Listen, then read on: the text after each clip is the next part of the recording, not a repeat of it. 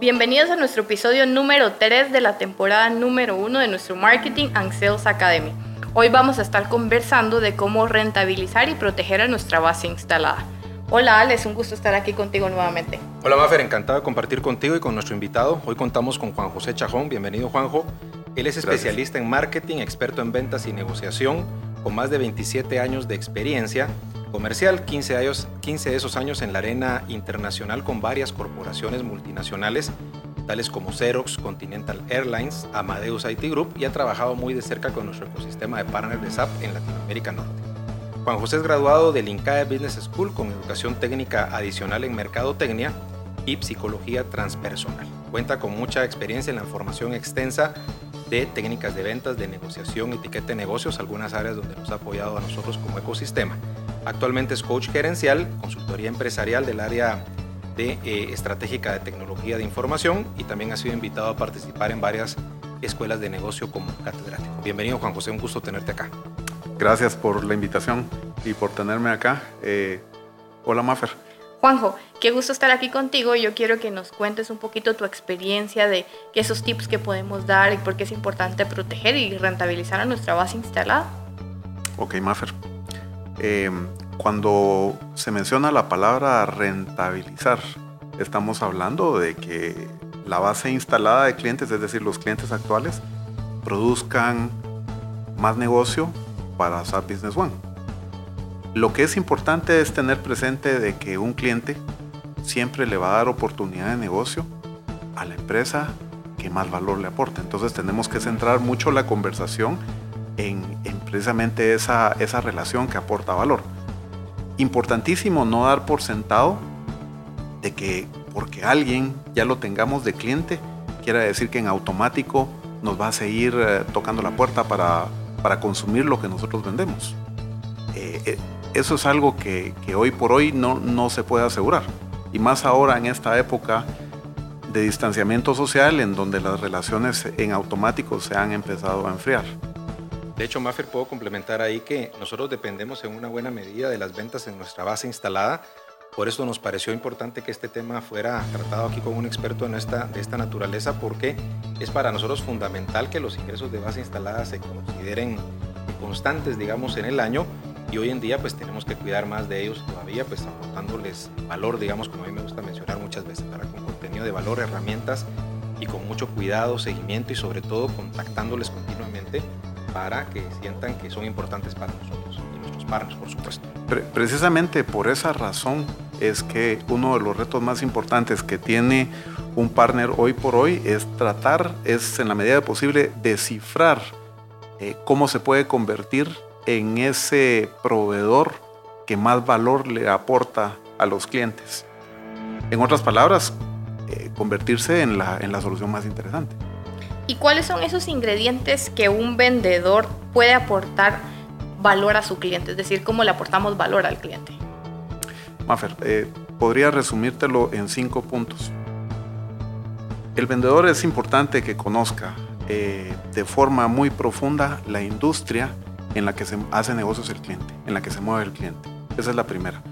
El segundo punto, igualmente importante, es comprender cómo su propio cliente le genera valor a sus clientes, porque en esa medida va a poder apoyarlo y le va a generar eh, mucha utilidad o mucho valor. Para ello es necesario que tenga una relación positiva y de mutuo beneficio con las personas que están dentro de la empresa cliente, que hacen las decisiones y que administran los proyectos. Y por supuesto, entender para poder comunicar cómo SAP Business One le puede resolver los problemas empresariales a este grupo de personas. ¿verdad? Porque en la medida en que le resuelva los problemas, entonces se va a colocar en automático como alguien eh, valioso, y que le genera mucha confianza. Y por último, el último ingrediente tiene que ver con las habilidades blandas o los famosos soft skills, ¿verdad? Eh, que forman parte de las técnicas de ventas y técnicas de comunicación que maneja un, equipo de ventas. Yo creo que hemos avanzado mucho en la parte de soft skills y si, si, si estarán de acuerdo conmigo, creo que En los últimos tres o cuatro años hemos hecho muchos talleres de venta de alto envolvimiento que tienen técnicas de sondeo que con Juan José hemos desarrollado, él ha desarrollado para nuestros partners y creo que ha sido fundamental. Hemos dado un salto importante, pero me parece que todavía una oportunidad de mejora importante, sobre todo en el punto inicial que mencionaba Juanjo, y es la parte del conocimiento de la industria y de cómo le aportamos valor al cliente para que él a su vez le aporte valor a sus clientes finales. Yo creo que ahí tenemos mucho que aprender y por eso pues seguiremos insistiendo en una propuesta de valor muy verticalizada que, que creo que es nuestra, nuestra asignatura pendiente en alguna medida. ¿Y qué estrategias me sugerirían ustedes a utilizar colocando todos estos ingredientes en conjunto? Ok, la primera, invertirle al relacionamiento. Si no hay una relación, no se genera confianza. Y si no se genera confianza, es imposible generar valor. Entonces hay que invertirle mucho tiempo a construir esa relación valiosa. De lo contrario, el avance en cualquier proceso de negociación se va a quedar ahí. No hay confianza, básicamente no hay negocio. Esa es la primera. Una vez eh, haya logrado construir esa relación, el segundo punto importante es enfocarse en, en buscar y entender los problemas que está experimentando el cliente. La idea es poderle venderle más, pero por supuesto apoyado en ese entendimiento, utilizando las capacidades que pueda tener de relacionamiento y comunicación asertiva. Para más adelante, tener la oportunidad de desarrollar una estrategia que pueda posicionar al partner como un líder de pensamiento como alguien experto en resolver esos problemas que el cliente pueda tener. Al final, es importante tomar en consideración que la relación le va a permitir al partner poder transmitirle al cliente esa confianza y la visión de cómo resolver los problemas que esté experimentando. En la medida en que lo haga muy bien, en esa medida va a poder continuar cosechando eh, negocios de esa cuenta y, desarrollándola al mismo tiempo que desarrolla su propia cartera. Yo quisiera agregar ahí, Maffer, que me parece que los partners que mejor están haciendo este trabajo de desarrollar y proteger a su base instalada están cuidando varias variables. Una de ellas es, por ejemplo, tienen recursos dedicados para atender a la base instalada. Hemos visto muchas ocasiones cómo un vendedor no necesariamente performa bien atendiendo nuevas oportunidades, pero sí lo puede hacer atendiendo a un cliente de base instalada y viceversa. En la región hemos tenido casos de éxito muy fuertes en ese sentido. Lo otro que yo mencionaría es cómo marketing tiene que alinearse con el equipo de ventas de base instalada para desarrollar campañas específicamente para eh, aportarle siempre contenido de valor y estar muy pendiente de ellos y obviamente poder venderle más licencias y servicios, que es nuestro objetivo. En esa medida en que marketing colabore con el área específica de ventas a base instalada, creo que podemos ser exitosos. Un punto muy importante a considerar Ali, es que ese tema del, valor siempre tiene dos aristas. El valor que realmente tiene capacidad de aportar un partner, ¿sí? Y el valor que percibe el cliente que está recibiendo. Y todo el truco gira alrededor de poder cerrar esa brecha. ¿sí? Es decir, que, que el equipo comercial, el equipo de ventas tenga la capacidad de poder comunicar tanto valor como se pueda focalizado en los problemas del. Seguro, Juanjo. Entonces, eh, preguntas básicas que podrían tener nuestros, nuestros partners que están viendo este episodio. ¿Cómo se puede proteger a la base instalada? ¿Qué nos recomendarías? Bueno, primariamente invirtiéndole tiempo a la relación, ¿verdad?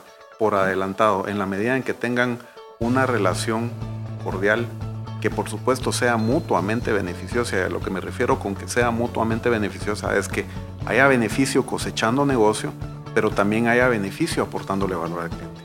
En esa medida, el cliente va a confiar mucho más ¿sí?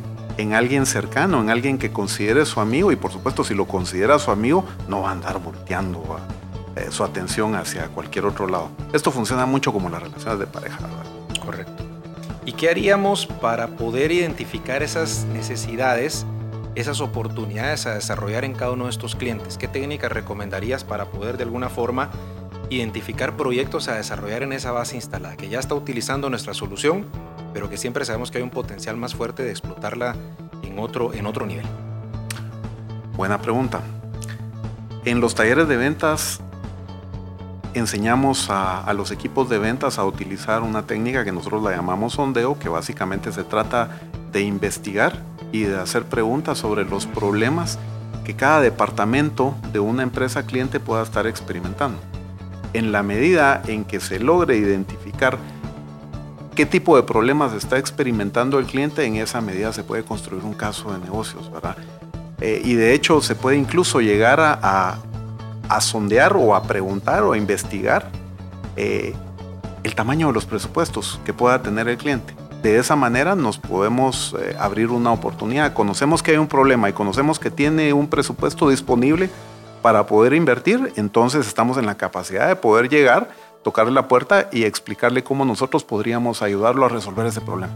Y aquí quisiera yo agregar que muy probablemente tendemos a conversar con la persona de sistemas, que eventualmente puede ser nuestro contacto principal, el que eventualmente nos llama para solicitar soporte, en este caso pues el primer nivel de soporte a través de nuestros partners, pero no necesariamente ese es el contacto que estamos buscando que nos permita desarrollar proyectos. Aquí la invitación a nuestros partners es a poder tener bien segmentado, en este caso bien perfilado más bien, quiénes son los ejecutivos en cada una de esas empresas, los de línea de negocio, con los que podemos desarrollar realmente proyectos donde explotemos las capacidades de SAP Business One o by Design o, pues, por supuesto, la venta de funcionalidad adicional como los add-ons, que puede ser parte fundamental del negocio de nuestros partners. Sumamente clave tener plenamente identificado quién es quién es quién dentro de una empresa, o sea, quién es, quiénes son los miembros de la unidad de toma de decisiones, qué nivel de injerencia tienen sobre las decisiones dentro de la empresa y por supuesto la regla de oro, ¿verdad?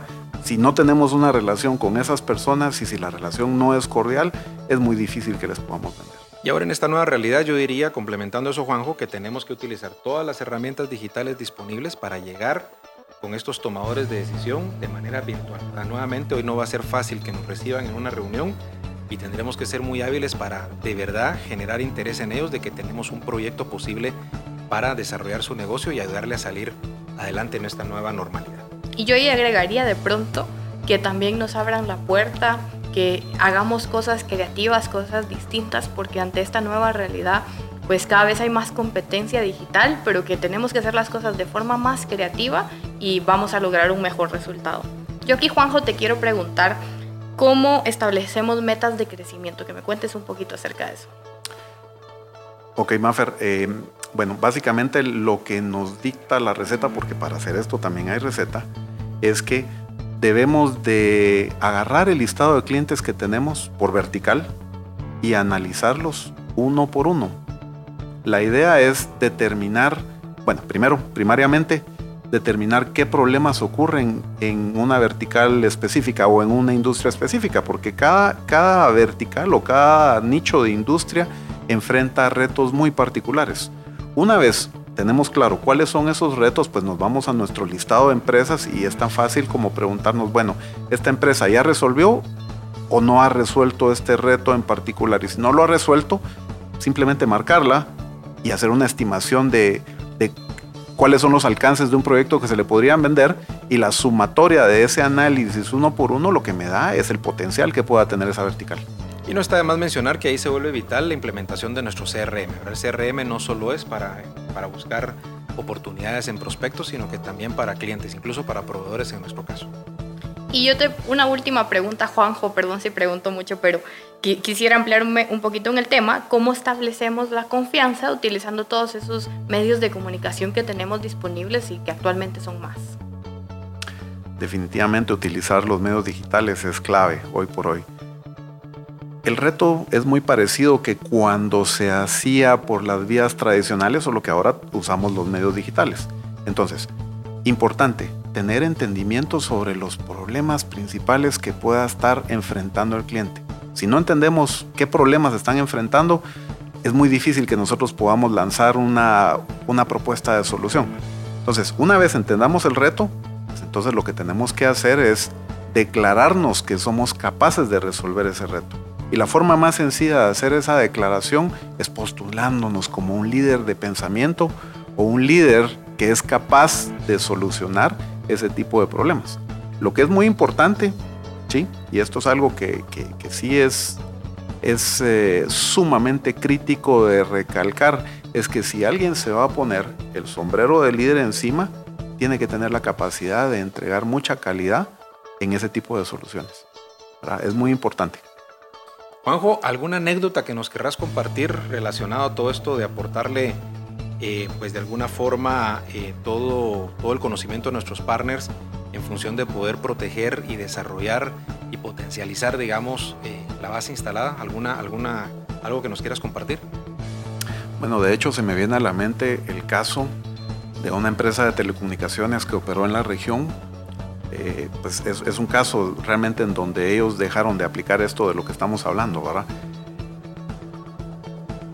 Lo que ellos hicieron al inicio fue un buen trabajo, digamos, consiguiendo clientes, penetrando mercado en el, en el sector B2B, ¿verdad? es decir, en, en, el mismo tipo de empresas clientes de, de SAP Business One, pero se quedó ahí el esfuerzo. No siguieron avanzando en desarrollar la cuenta, no desarrollaron una relación, no construyeron, digamos, eh, un desarrollo estratégico de sus propios clientes y como consecuencia, pues no crecieron. Al no crecer, se volvieron eh, el jugador más pequeño y como dicen por ahí, ¿verdad? El pez grande siempre se come al pez chico, ¿verdad? Entonces, al final sí. eh, estaban a merced de los demás. Claro. Yo quisiera darte las gracias, Juanjo, por acompañarnos en este episodio de nuestro Marketing and Sales Academy. Seguramente te vamos a tener aquí nuevamente y pues por favor no se lo pueden perder. De mi lado eso sería todo. Ale, yo no sé si quieres agregar algo más. Solo agradecerle a Juanjo la participación. Nos vemos pronto en otro episodio relacionado a todo lo, lo que conlleva un plan efectivo de, de generación de demanda donde voy a tener el gusto de compartir con ustedes. Así que hasta la próxima, Juanjo, y gracias a todos por acompañarnos. Gracias. Gracias.